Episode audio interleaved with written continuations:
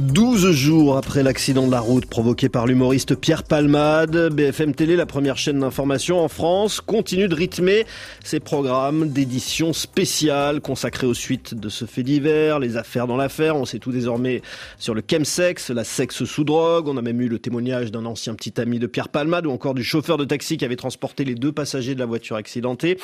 Y a-t-il une dérive médiatique? On en parle tout de suite avec notre invité Jean-Marie Charon. Bonjour. Bonjour. Vous êtes sociologue et chercheur sur les médias et le journalisme, chercheur associé à l'école des hautes études en sciences sociales à, Paris. Pourquoi donc les médias parlent-ils autant de Pierre Pamade depuis euh, presque deux semaines non-stop? C'est le cocktail sexe, drogue et, célébrité qui fait vendre?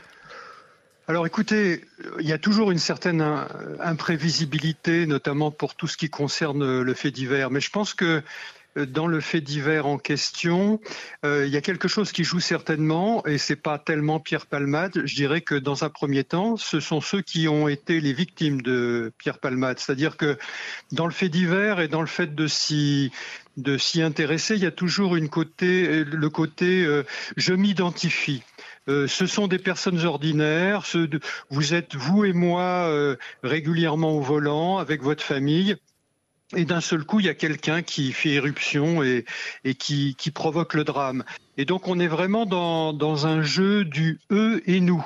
Moi, j'ai été extrêmement frappé de voir, et je pense que c'est en, en grande partie une explication de pourquoi ça dure, de voir à quel point les réseaux sociaux ont embrayé extrêmement vite sur le phénomène et avec une virulence et toujours cette problématique de euh, la dénonciation de ce, de, ce, de ce euh, élite, avec des comportements déviants, etc. Je pense que c'est beaucoup ce qui va jouer. Et sur les réseaux sociaux, Jean-Marie Charon, au tout début de l'affaire, il y a eu beaucoup de critiques contre les, les chaînes d'information télévisées, en particulier, qui donnaient finalement davantage euh, de temps d'antenne à, Pierre Palmade. Il y avait déjà des hommages, euh, comme s'il était déjà mort, mmh. sans parler du tout des victimes. Et il y a eu un changement après, radical, de ces mêmes médias.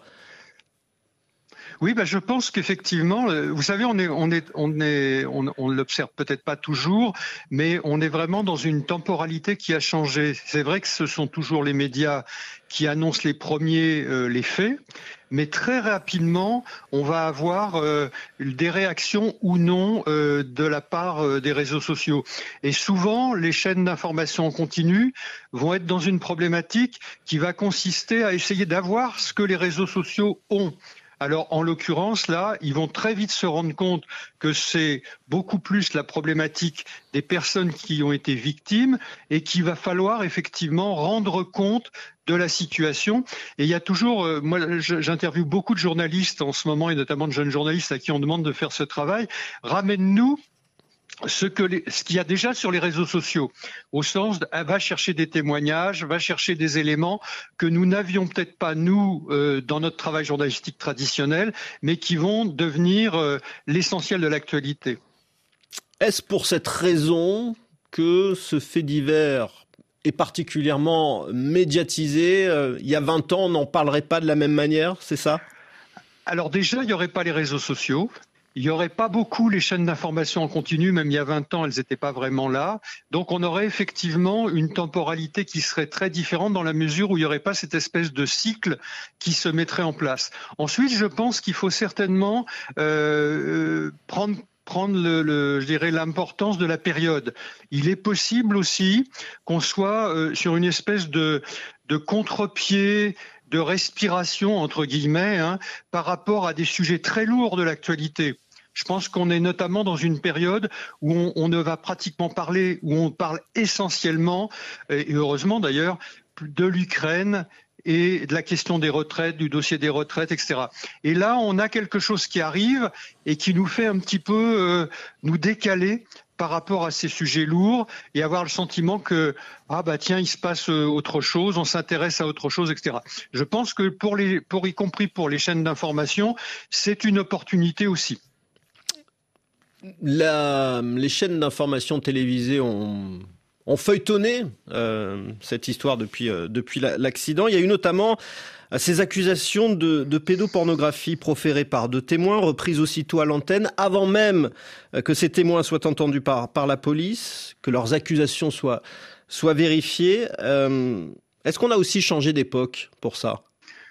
Bah, ça, effectivement, ça fait partie, hélas, de, ces phénomènes d'emballement, euh, de, de cette espèce de cycle réseaux sociaux, chaînes d'information continue, sachant que les médias qui, eux, vont davantage euh, en général euh, avoir une temporalité plus longue et vont davantage travailler sur les vérifications, les mises en perspective, vont, vont faire attention effectivement à ne pas reprendre la première rumeur qui est présente sur les réseaux sociaux.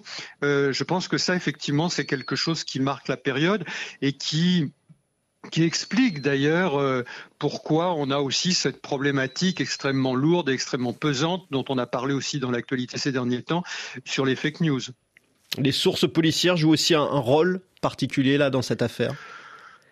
Alors il y a toujours, euh, il y a toujours ces éléments-là qui interviennent, hein, et, et c'est vrai que là, j'ai, moi, j'ai pas les éléments en main, mais euh, euh souvent on a des équipes euh, qui peuvent effectivement euh, davantage se livrer aux médias, faire passer des éléments dans les médias.